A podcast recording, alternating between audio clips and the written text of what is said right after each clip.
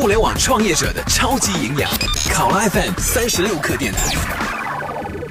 这里是考拉 FM 三十六课，欢迎收听，我是浩南。与直播电商、社交电商、定制电商等新型模式相比，传统零售的挑战者阿里和京东似乎正在成为传统的捍卫者。而新模式盛行的背后，是电商平台流量变现竞争程度呈白热化，新兴营销模式不断被轻而快捷的小型电商挖掘。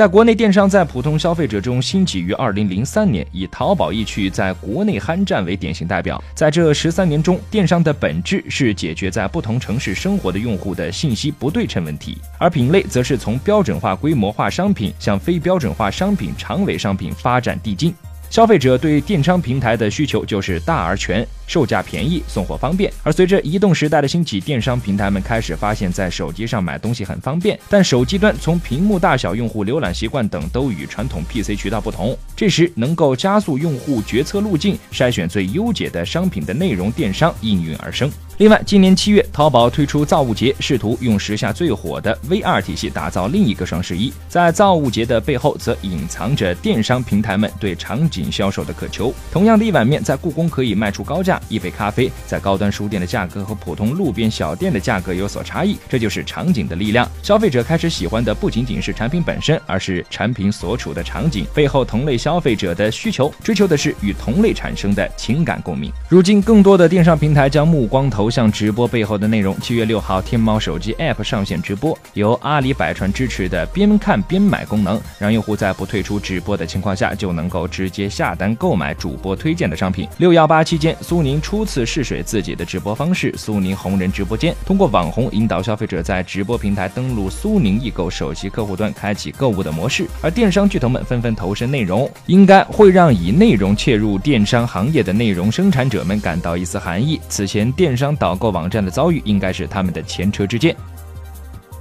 彼时，电商导购行业内百分之七十的流量导向了淘宝，但随后阿里巴巴集团董事局主席马云在内部会议上发表了针对电商导购返利类网站的几点原则，称不扶持上游导购网站继续做大，阿里的流量入口应该是草原而不是森林。从二零一三年一月起，不再支持淘宝站内购物返现的淘宝客模式，而是支持返积分、返实物、返优惠券等非现金方式。目前，国内的独立内容电商平台也对大型电商平台存在依赖性。或许当大型电商平台纷纷自建内容领域，这些独立内容电商平台将生存艰难。好了，以上就是我们今天节目的全部内容，欢迎订阅收听。